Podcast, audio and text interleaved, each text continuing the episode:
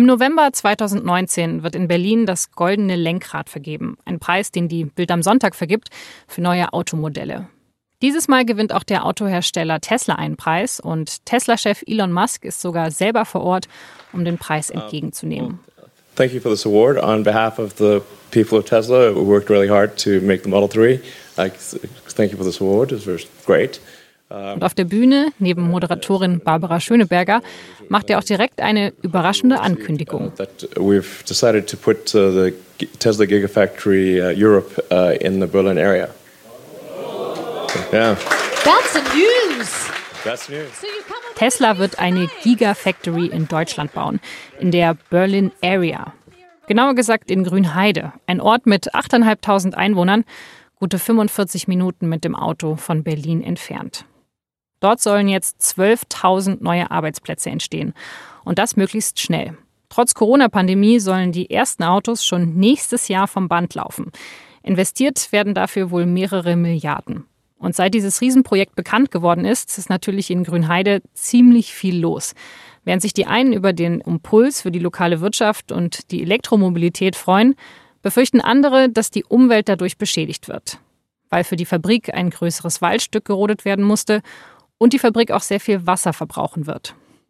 Obwohl es deshalb viele Einwände von Anwohnern und Umweltverbänden gibt, laufen die Bauarbeiten weiter.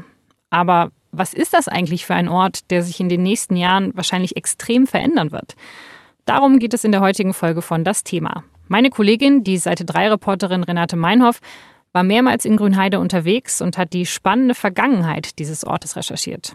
Und deswegen haben wir bei unserem Gespräch gar nicht so viel über Tesla gesprochen, sondern vielmehr über die DDR, die Stasi und die Abteilung M. Was die genau gemacht hat und was das mit Grünheide zu tun hat, das klären wir heute bei Das Thema. Ich bin Laura Terberl und gleich geht's los.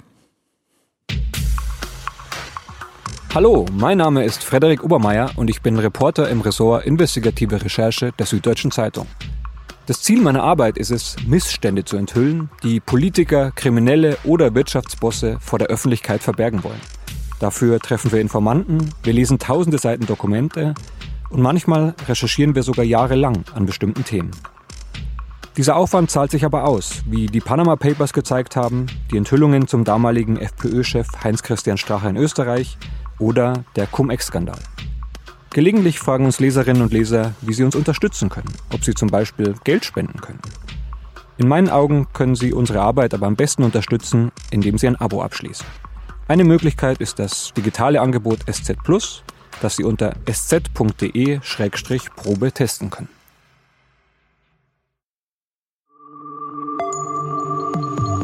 Das Thema. Der Podcast der Süddeutschen Zeitung.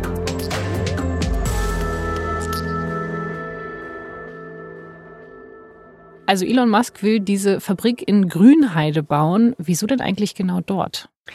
Grünheide hat etwas sehr Kluges getan nach der Wende in den 90er Jahren. Sie haben ein großes Gebiet sehr rechtzeitig als ähm, Gewerbegebiet ausgezeichnet und erschlossen und haben auch versucht, in der Vergangenheit dort schon verschiedene Firmen, auch Automobilfirmen anzusiedeln. Das hat dann nicht geklappt. Insofern war diese Fläche schon mal da und sie war erschlossen. Und ich vermute, dass dann einfach in der Brandenburger Landesregierung gleich gesagt wurde, wenn dann dieses Interesse besteht, dann doch am besten dort. Da ist schon mal alles vorbereitet. Was will dann Musk dort genau machen? Weißt du das? Also in Grünheide soll die dritte größte Tesla-Fabrik entstehen. Es gibt eine in Shanghai, eine in Nevada und das ist der erste große Standort auf europäischem Boden.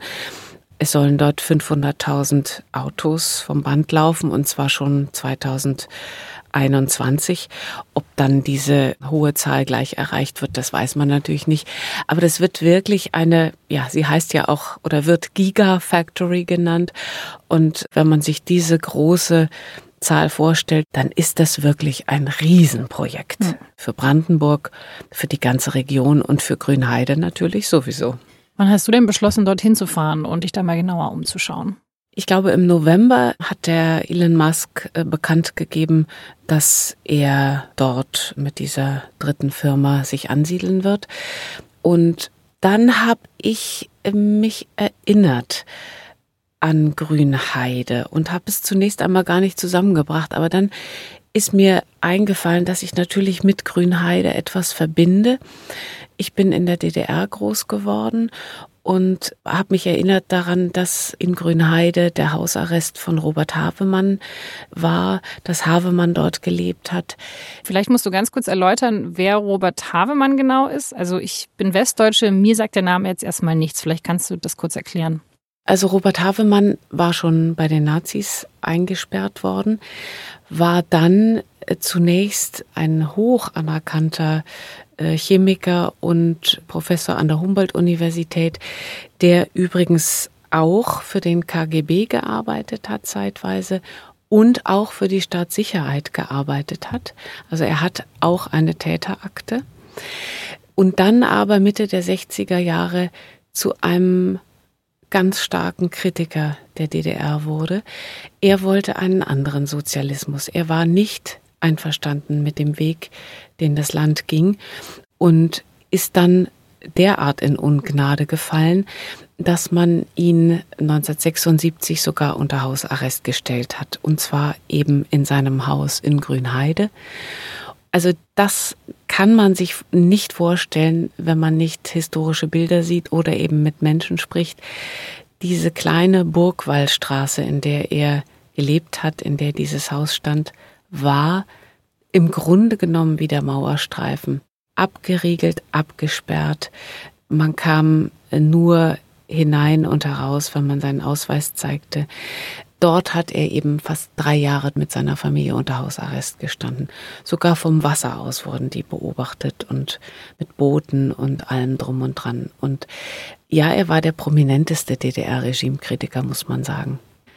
Und in seinem Garten haben sich dann nach seinem Tod andere Regimekritiker, mit denen er auch befreundet war, Bärbel Boley war auch dabei, äh, haben sie dort das neue Forum gegründet. Das war am 9., 10. September 89. Und das gehört eben tatsächlich auch zur Geschichte Grünheides, ganz wesentlich sogar. Und das ist dir dann eingefallen, als du den Namen Grünheide wieder gehört hast? Ich wusste, dass in Grünheide eine ganz hohe, ja nennen wir es ruhig, äh, Stasi-Dichte war. Und dann habe ich gedacht, das ist doch mal interessant, zu schauen, wie so ein Ort mit diesem neuen Großprojekt umgeht. Ich habe dann natürlich angefangen, in der Stasi-Unterlagenbehörde zu recherchieren und auch bei der Stiftung Aufarbeitung und habe mir Literatur geholt. Und wie das halt ist, dann findet man eine Menge. Und was hast du dabei herausgefunden?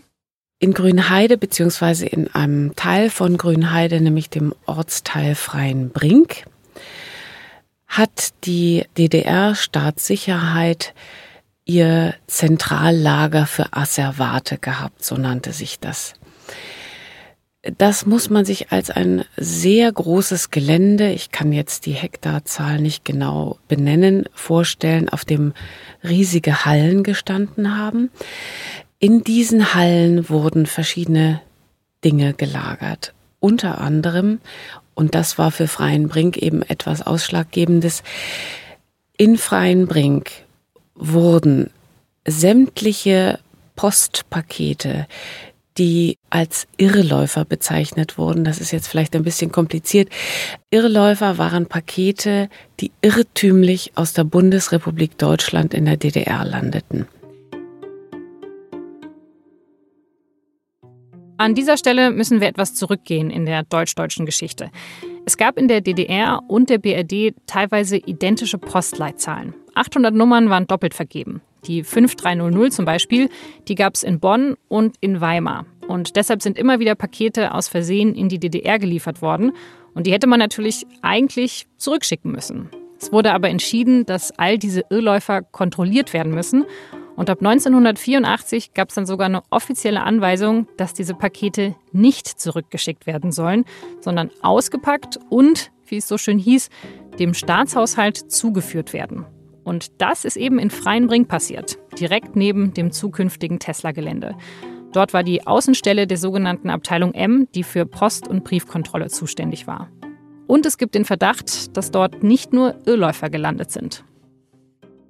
Es soll auch von Staatssicherheitsangestellten in der Bundesrepublik eine systematische Umleitung von Paketen gegeben haben. Es haben ja viele Stasi-Leute auch in der Bundesrepublik gearbeitet, in Anführungsstrichen, dass die sozusagen ganz systematisch versucht haben, Pakete umzuadressieren und vor allem auch Pakete, bei denen man meinte, dass der Inhalt interessant sein könnte, also technische Geräte. Es muss jedenfalls eine große Anzahl von Paketen gewesen sein und vor allem in Freien Brink sind auch Briefumschläge mit Geldsendungen geöffnet worden. Also es hat ja ganz viele, man muss sich das vorstellen, vielleicht muss man das heute für die Leute, die diese Zeit nicht mehr erlebt haben, erklären. Ganz viele Verwandte, Freunde, die im Westen lebten und ihre Freunde und Verwandten im Osten unterstützen wollten, haben ja Geld geschickt. Und da hat die Stasi sehr systematisch schon in den einzelnen Bezirksverwaltungen, wo die Pakete oder die Briefumschläge natürlich zunächst einmal ankamen, diese Briefe geöffnet und haben das Geld entnommen. Sie haben es einfach herausgenommen. Und das waren in der Tat riesige Summen. Weiß man das denn, wie viel Geld da rausgenommen wurde? Was sind das für Summen? Die Postkontrolle und Paketkontrolle der Staatssicherheit, die sogenannte Abteilung M, hat allein in den Jahren von, ich glaube, Januar 1984 bis November 89 Währungen im Wert von fast 33 Millionen D-Mark entnommen. Also das sind fünf Jahre. Das ist eine riesige Summe. Da kann man sich einmal vorstellen, wie viel Geld überhaupt hin und her gegangen ist zwischen beiden deutschen Staaten. Und das war natürlich schlicht geklautes Geld. Das war Geld, was für Privatpersonen gedacht war. Also ich, die ich ja dort groß geworden bin, habe auch von meinen Verwandten Geld bekommen. Aber meine Verwandten haben dann, weil sie ahnten, dass, äh, oder was heißt, ich habe es ja erlebt, dass in den Umschlägen eben kein Geld mehr drin war. Da lag manchmal noch Silberpapier drin, aber das Geld war rausgenommen. Und deswegen haben meine Tanten, meine alten Patentanten, die haben dann immer den Rentnern, die sie kannten, die also ja reisen durften in die Bundesrepublik, denen haben sie dann das Geld mitgegeben und die haben es dann von der DDR aus abgeschickt und dann blieb es drin. Ah, also wenn man von in der, der, DDR, Regel, also bei mir war es so.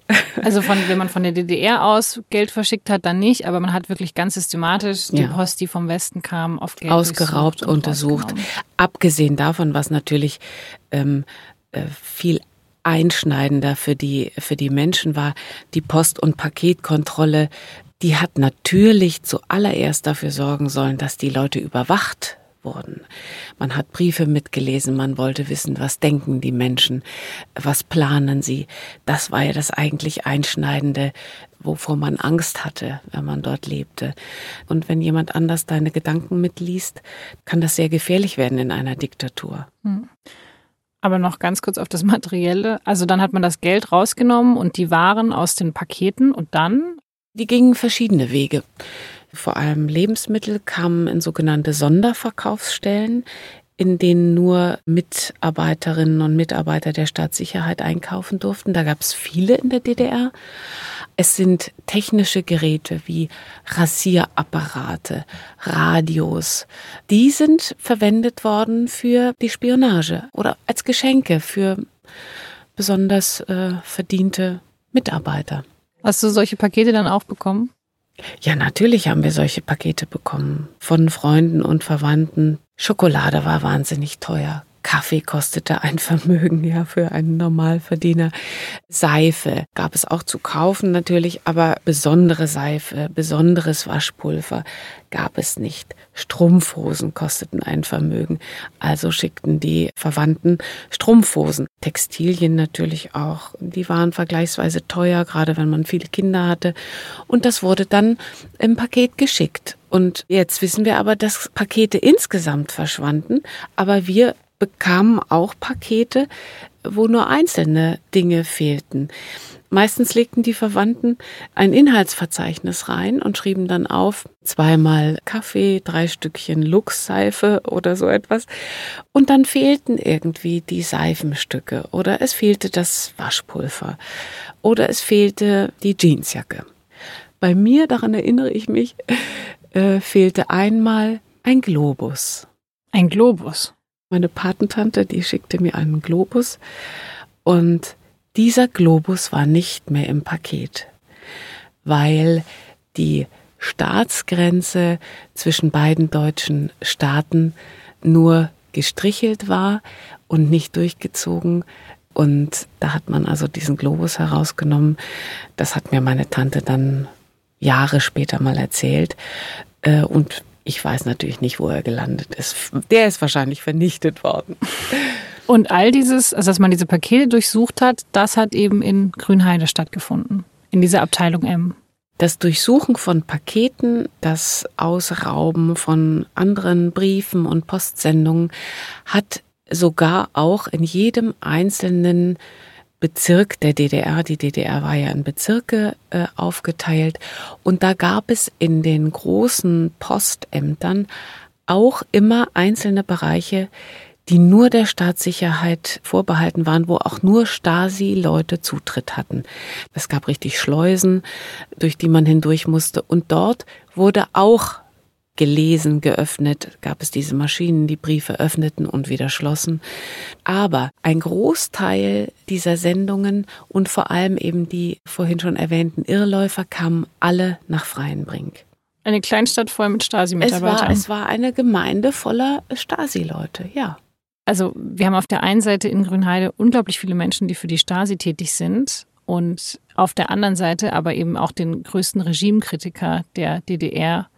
Also diese zwei ganz krassen Gegensätze dieses Landes standen sich beide in diesem Ort gegenüber. Das kann man, denke ich, so sagen. Und natürlich ist dieser Geist da noch spürbar. Es ist jetzt so viel Zeit vergangen, natürlich auch seit die Mauer gefallen ist, aber man weiß noch voneinander. Und es gibt viele Gerüchte auch nach wie vor. Hat der nicht damals das gemacht? War der nicht verantwortlich dafür das? Also das spürt man und erlebt es, wenn man anfängt zu recherchieren. Und das hat mich so gereizt an dieser Geschichte. Jetzt wird dort wieder eine Landschaft überschrieben, ja. Man muss sich das einmal vorstellen. Dieser ganze südöstliche und östliche Gürtel von Berlin, was sich da alles abgespielt hat, auch schon zu Kriegszeiten. Da war die Schlacht um Berlin. Da hat die Rote Armee und haben natürlich auch deutsche Wehrmachtssoldaten, da waren unglaubliche Verluste. Da liegen viele Knochen in der Erde. Unheimlich viel Sprengstoff liegt dort noch. Da tobten die Kämpfe. Dann hat die DDR ihr großes äh, Zentrallager für Asservate dort aufgebaut, hat Pakete ausgeraubt. Robert Havemann ist dort in Haft gewesen, im Hausarrest. Und jetzt kommt Tesla. Und mich hat halt einfach interessiert, gelingt es, eine Landschaft zu überschreiben? Was bleibt von dem Alten? Können wir das löschen? Das, denke ich, können wir eben nicht. Und mir ist da ein Begriff wieder eingefallen von einem Autoren, Martin Pollack heißt der, der von den kontaminierten Landschaften spricht. Also er meint es vor allem auf Massengräber des Zweiten Weltkrieges bezogen, aber ich habe auch so etwas empfunden dort. Landschaft kann auch kontaminiert sein. Also du hast das Gefühl, dass diese Landschaft kontaminiert ist, dass da was ist, dass die Geschichte einfach noch nachwirkt. Die Geschichte wirkt immer nach, da können wir uns auf den Kopf stellen, ja. Und wie das eben immer ist, wenn sich Diktaturen aus der Weltgeschichte verabschieden, es gibt immer Menschen, die schuldig geworden sind oder die, wie man umgangssprachlich sagt, Dreck am Stecken hatten, die dann aber sehr schnell es wieder geschafft haben, eine gute Arbeitsstelle zu finden mit diesen speziellen Fähigkeiten, die man sich angeeignet hatte, auch in einem neuen System wieder gut zu landen. Und vieles ist eben nach der Wende auch nicht aufgearbeitet und ausgesprochen worden. Und einzelne Feindschaften existieren natürlich auch dort nach wie vor.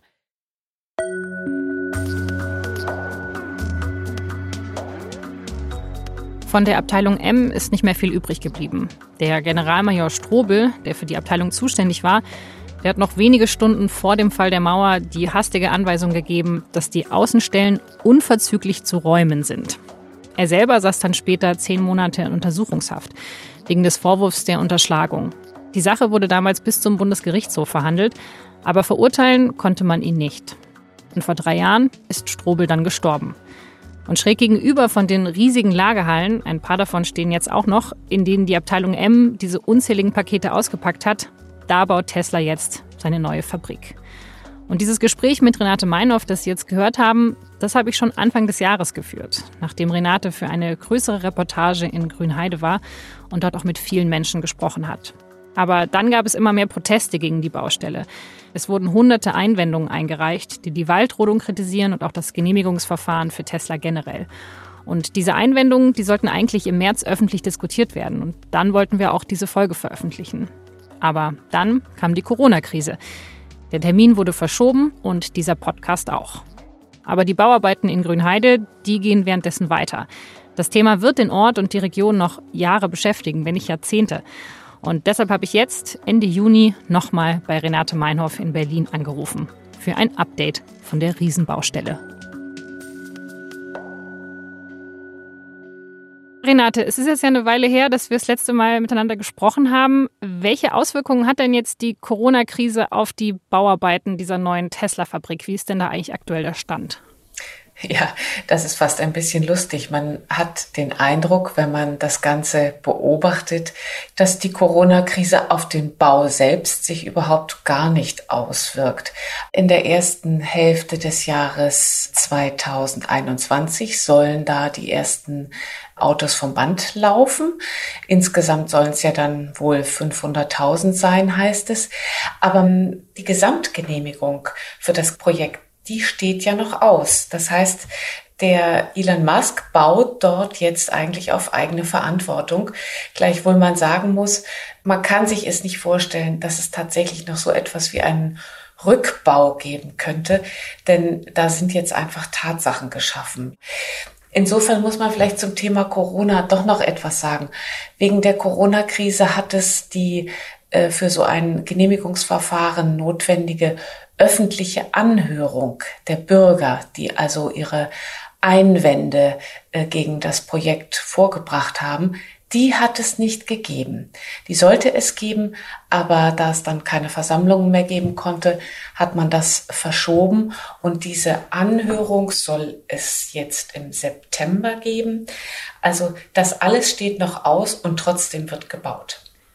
Also er hat die Genehmigung noch gar nicht, aber trotzdem wird weitergebaut. Ist denn sowas überhaupt legal? Also ich dachte, man darf erst anfangen zu bauen, wenn man auch die Genehmigung hat. Ich meine, der Wald ist ja gerodet, der kann ja nicht wieder hingepflanzt werden. Genau, der Wald dort kann sowieso nicht wieder hingepflanzt werden. Tesla hat sich ja verpflichtet, wieder aufzuforsten an anderen Orten in Brandenburg und zwar im Verhältnis 3 zu 1. Dreimal so viel, wie gerodet wurde, wird wieder aufgeforstet. Aber was heißt legal? Also er macht es auf eigene Verantwortung und äh, natürlich hat das Land ein Rieseninteresse daran, dass Tesla dort produzieren wird. Aber es gab jetzt auch immer noch einmal Nachjustierungen, ähm, denn die Bedenken der Umweltschützer, wie ich auch denke, die berechtigten Bedenken, nämlich die Fragen nach dem Grundwasser, nach den Ableitungen von gebrauchtem Wasser, das musste Tesla jetzt auch immer wieder in den Unterlagen nachbessern, die eingereicht wurden in Brandenburg bei den Behörden. Und sie haben auch gesagt, dass es eben äh, weitaus weniger äh, Frischwasser verbraucht werden soll. Und dann hat es noch ein kleines bauliches Problem gegeben. Ähm, die ganze Fabrik muss auf 2000 Pfähle gestellt werden, weil der Boden das wohl sonst nicht trägt. Und ähm, diese Pfähle in den Boden zu setzen, das war bisher noch gar nicht Teil der Genehmigungsunterlagen. Das mussten sie also nachreichen. Also Anfang Juni, soweit ich weiß, ist sozusagen nochmal ein überarbeiteter Antrag von Tesla eingegangen bei den Behörden des Landes Brandenburg. Und wie gesagt, das ist alles noch im Fluss und trotzdem wird dort also mit Hochdruck gearbeitet, so dass dieser Zeitplan eingehalten werden kann. Aber theoretisch ist es möglich, dass das auch noch gekippt werden kann. Aber wie realistisch es ist, weiß ich nicht. Okay, also das heißt, man muss schon auch ehrlicherweise sagen, dass Tesla auf viele Kritik eingeht. Also wenn es dann eben Bedenken gibt, dann überarbeitet Tesla seine Pläne entsprechend. Ja, also was ich jetzt so aus der Beobachtung und den Quellen wahrnehme, die ich lese und sehe, versuchen sie natürlich den Umweltschützern, Umweltverbänden entgegenzukommen und also mein Eindruck ist, dass sie schon versuchen, das wirklich mit viel Umweltfreundlichkeit äh, zu gestalten, gleichwohl ich überhaupt nicht beurteilen kann, wie man das einhalten kann. Wer sind denn die Befürworter der Fabrik und wer sind die Gegner? Die Befürworter sind, denke ich, eher jüngere Menschen, äh, gut ausgebildete Menschen, die auch eine Chance sehen, Arbeit in die Region zu holen und äh, die ganze Region grün zu entwickeln. Das ist so ein Begriff. Und Menschen, die jetzt sehr offen sind und sagen, wir freuen uns hier auf ein internationales äh, Beisammensein in der Region. Also es werden ja auch sicher Fachkräfte aus anderen Ländern zuziehen oder dorthin pendeln denke ich, auch aus Osteuropa, aus Polen, worin ich eine sehr große Chance sehe. Und wer da offen ist, der freut sich. Aber wer natürlich gewohnt ist, dass er dort einfach ruhig im Wald spazieren gehen kann, dass sich dann nichts verändert, der, der ist natürlich eher dagegen. Ich mag aber jetzt gar nicht so die Worte dafür und dagegen. Ich glaube, so einfach ist es nicht. Vor allem nicht in Grünheide, ein Ort, der so eine Geschichte hat. Ähm, was würdest du denn sagen, wie sehr braucht Grünheide diese Fabrik? Also wie stark ist da Grünheide vielleicht auch abhängig von Tesla? Also ich glaube, die Gemeinde selbst Grünheide ist jetzt gar nicht abhängig davon. Es geht eigentlich um das Land Brandenburg und eigentlich den ganzen Osten Deutschlands. Das ist ein Prestigeprojekt, ja. Und die Landesregierung möchte das natürlich unbedingt realisieren und tut alles dafür. Es gibt ja auch von Seiten der AfD Proteste. Also ähm, sie kümmern sich sehr, sehr stark darum, dass es wirklich gebaut werden kann. Und es geht einfach um die ganze Region, ja. Und das wäre natürlich am Rande von Berlin, aber auf Brandenburger Boden ein tolles Vorzeigeprojekt, weil man sich ja auch ein Stück brüsten kann damit, dass man die vermeintlich ähm, oder auch in anderen Punkten langsam funktionierende Verwaltung jetzt auch so auf äh, Trab äh, bringt, dass sie das bewältigen kann. Hm. Eine Vielzahl von Anträgen sind da zu bearbeiten. Da kenne ich mich nicht so gut aus, aber ähm, ich ahne, was dahinter steht. Ja, man will sich auf gar keinen Fall nachsagen lassen, okay, die Firma Tesla ist dann doch an der brandenburgischen äh, Bürokratie gescheitert. Auf keinen Fall, ja. Aber ich habe auch den Eindruck, dass der Elon Musk natürlich auch einen Gesichtsverlust hätte, wenn er sich da jetzt äh, zurückziehen würde. Dann stünde er ja auch so da, als könne er nicht gut genug und schnell genug auf die Fragen der Umweltschützer antworten. Und mir scheint, dass er sehr stark da auch wirklich selber agiert, per Twitter dann äh, auch äh, etwas zu den Fragen sagt. Und es geht für beide um Gesichtsverlust. Also die Vorstellung, dass Tesla da alles wieder zurückbaut und sagt, wir machen es doch nicht, das kann ich mir überhaupt nicht vorstellen. Hast du denn den Eindruck, dass es bei diesem neuen Konflikt, also zwischen Umweltverbänden und den Menschen, die sagen, es ist doch gut, wenn eine neue Fabrik hier hinkommt, spielt es da irgendeine Rolle, dass Grünheide diese Geschichte hat und früher diese Stasi-Hochburg war? Menschen und Orte können sich nicht lösen von ihrer Geschichte.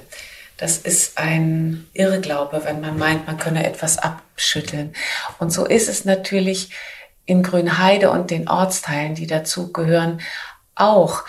Also wenn der Vater oder der Großvater vielleicht tatsächlich bei der Stadtsicherheit gearbeitet hat, wenn es Schweigestellen in den Familien gibt, etwas, worüber nicht geredet wurde, dann nehmen das natürlich auch die Kinder wahr, vielleicht sogar noch die Enkel. Also so etwas wirkt über Generationen nach. Und insofern denke ich, ist das da schon eine besondere Situation in diesem Ort und wird es auch bleiben. Aber es hat sich natürlich auch in den letzten Jahrzehnten dort viel verändert. Aber es liegt eben drunter. Das ist etwas, was einem, wenn man es gut beachtet und gut damit umgeht, glaube ich, auch helfen kann für die Zukunft. Was ich ja interessant finde, es ist ja schon relativ viel verlangt von dieser Stadt, sich jetzt auf diesen sehr schnellen, sehr krassen Wandel einzustellen. Also es war ja doch ja. ein eher etwas verschlafener Ort, würde ich jetzt mal behaupten. Und jetzt kommt eben in einer Windeseile diese neue Fabrik und da wird sich ja auch wieder sehr, sehr viel verändern. Und davor hat diese Stadt auch schon sehr, sehr viele Veränderungen durchgemacht. Also die Leute bestimmen das ja nicht selber. Es kommt immer von außen, dieser Einfluss. Sicher, dass diese Fabrik dort jetzt schon im Bau ist, obwohl das ganze Genehmigungsverfahren noch nicht abgeschlossen ist, die Anhörung noch nicht stattgefunden hat. Das ist kein gutes Zeichen, das finde ich auch. Aber Sie haben ja heute die Möglichkeit, die demokratischen Mittel wahrzunehmen oder sich zu engagieren, in einer Partei beizutreten, die sich auf die Umweltfragen konzentriert. Und das ist doch nicht mehr so, dass man alles über sich ergehen lassen muss. Und das finde ich eben auch schön und habe es ja auch bei meinen Recherchen dort im Ort gemerkt. Es gibt die Kräfte, die sagen, Moment mal, erklärt uns das. Ja, und das waren vor allem junge Leute. Und die haben vielleicht auch ein Stück den Widerstandsgeist, womöglich ihre Eltern und Großeltern übernommen, die eben damals nicht auf der Seite des Staates standen, sondern eher in der Opposition waren. Also auch das könnte schon wieder einen Zusammenhang zu der Vergangenheit herstellen. Okay, also das ist ja eigentlich ein schönes Ende, oder? Also dass diesmal kommt zwar wieder ein großer Wandel über diese Stadt oder es verändert sich sehr viel in dieser Stadt, aber diesmal können die Leute eben mitreden. Oder doch nicht? Ja, so wie ich es wahrnehme, schon. Gut, das Ergebnis wird zeigen, wer sich am Ende durchsetzt. Aber ich würde es gar nicht jetzt, ähm, weil du sagtest, das ist ja ein schönes Ende. Es ist ja eigentlich auch ein schöner Anfang. Ja, es ist ein schöner Anfang und ich bin gespannt, wie das weitergeht und äh, freue mich, das weiter beobachten zu können.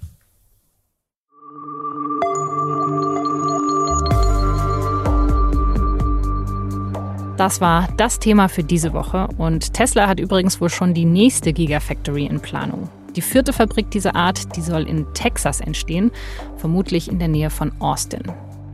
Dieser Podcast wurde produziert von Vincent Vitus Leitgeb und von mir, Laura Terberl. Außerdem an dieser Folge mitgewirkt haben Julia Ongert, Theresa Parsdorfer und Sophia Fehrenbach.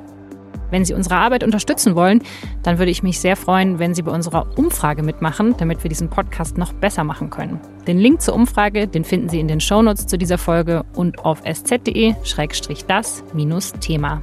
Ich sage herzlichen Dank fürs Zuhören und bis zum nächsten Mal.